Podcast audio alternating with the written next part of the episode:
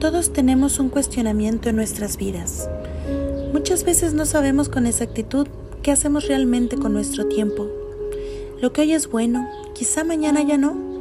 Estamos en un constante cambio y con ello va nuestra adaptación.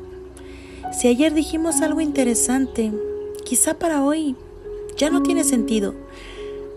¿Cómo le llamas algo así? No lo sé, pero es importante hablarlo en su momento, porque de lo contrario nos quedamos estancados en el qué hubiera pasado si... Hablar no siempre es malo, solo hay que saber cómo hacerlo.